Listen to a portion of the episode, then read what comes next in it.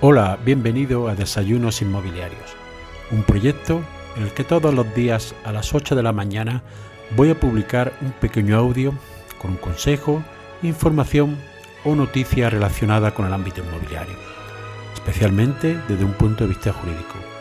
Mi nombre es José María Luque, soy abogado y me puedes seguir en mi página web abogadoinmobiliario.com. Para darte de alta las principales plataformas y seguir estos audios, lo puedes hacer en mi página web abogadoinmobiliario.com barra podcast. En el día de hoy te voy a hablar de uno de los motivos que da lugar a mayor litigiosidad en los tribunales de justicia, y es la figura conocida como proindiviso, condominio o copropiedad, que no es sino la propiedad de una cosa, de un derecho, que pertenece a varias personas. Es muy habitual que este se produzca por causa de una herencia, que haya un piso y este sea dejado a todos sus herederos, o una finca rústica, o cualquier otra clase de bien.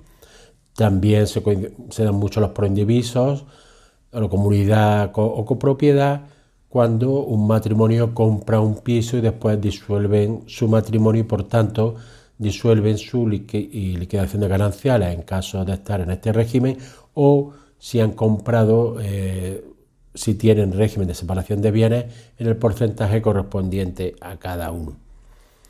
Da lugar a una alta litigiosidad porque muchas veces suele venir, suele suceder que haya un conflicto entre los propietarios existentes dentro de ese, eh, la titularidad de ese bien.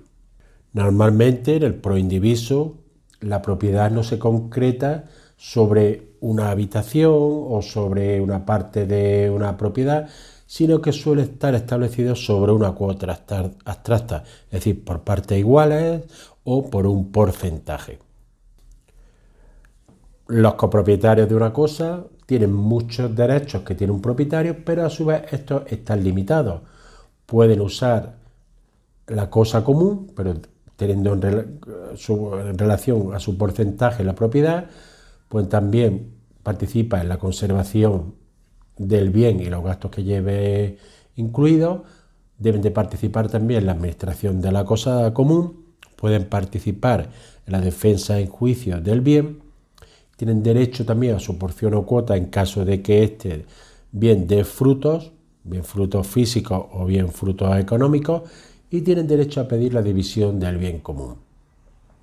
Las causas por las que se puede disolver un proindiviso o comunidad de bienes es por consolidación, es decir, que todas las partes del bien pasen a ser titularidad de una misma persona, por lo cual ya no existe proindiviso, porque se pierda o se destruya la cosa común, porque haya renuncia de los comuneros y solo quede un solo propietario, y porque se pueda producir la división de la cosa común. El Código Civil establece en su artículo 400 que ningún propietario estará obligado a permanecer en la comunidad. Cada uno de ellos podrá pedir en cualquier tiempo que se divida la cosa común. Sí se puede establecer, según el mismo Código Civil, que exista un pacto por temporal por el cual durante un plazo de tiempo no se podrá dividir la cosa, con un máximo de 10 años. En caso de que este plazo se prorrogara, debe de ser por un nuevo acuerdo de los comuneros. ¿Qué sucede cuando un copropietario tiene problemas con alguno de ellos o simplemente no quiere seguir permaneciendo a esa comunidad? Pues bien, se puede pedir la división del bien común. Pero ¿cómo, ¿qué sucede si este bien es divisible?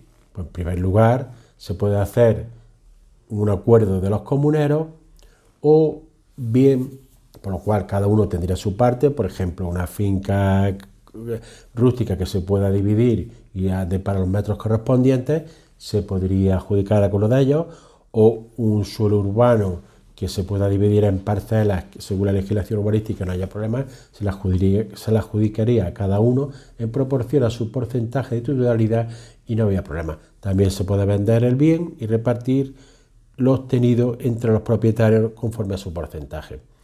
Si no hay acuerdo entre los comuneros, hay que ir a un procedimiento judicial para obtener esa división, que terminaría con la adjudicación a cada uno de los comuneros de su parte siempre que el bien sea divisible. Pero ¿qué sucede cuando el bien es indivisible?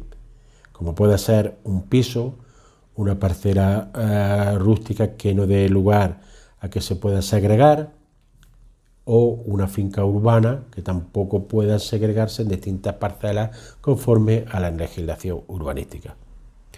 En este caso se puede hacer la extinción del condominio de mutuo acuerdo, por lo cual bien sería que alguno de los copropietarios se quede con la finca, todos, o sea, alguno de ellos o varios, uno solo, como ellos acuerden, o bien se puede vender el bien y repartir lo obtenido conforme a la cuota de participación. Pero aquí la gran problemática es cuando no hay acuerdo de los comuneros o ah, muchas veces sucede que algunos de ellos se muestran indiferentes y no hacen ninguna actuación para proceder a esta liquidación de la comunidad. En este caso, si no hay acuerdo, habrá que acudir a un procedimiento judicial de división de cosa común, que depende de la fase en la que nos encontremos, se puede hacer en primer lugar un acto de conciliación, poner la demanda o incluso puede llegar a terminar por la ejecución de la sentencia que ha decretado la división del bien en una pública subasta para con el resultado de la misma repartirlo a los propietarios. Este proceso suele ser un proceso que tal como está en los tribunales de justicia tarda en el tiempo, por lo que siempre es aconsejable agotar toda la vía negociadora para mm, evitar llegar a la vía judicial. Por eso, y como yo siempre aconsejo a mis clientes, cuando van a realizar un testamento van a adjudicar bien a su hijo, si es posible, no siempre es posible, pero sí es posible, evitar los proindivisos porque luego suelen dar lugar a numerosas problemáticas entre los participantes en la comunidad de propietarios relativos a ese bien. Nos vemos en el siguiente episodio.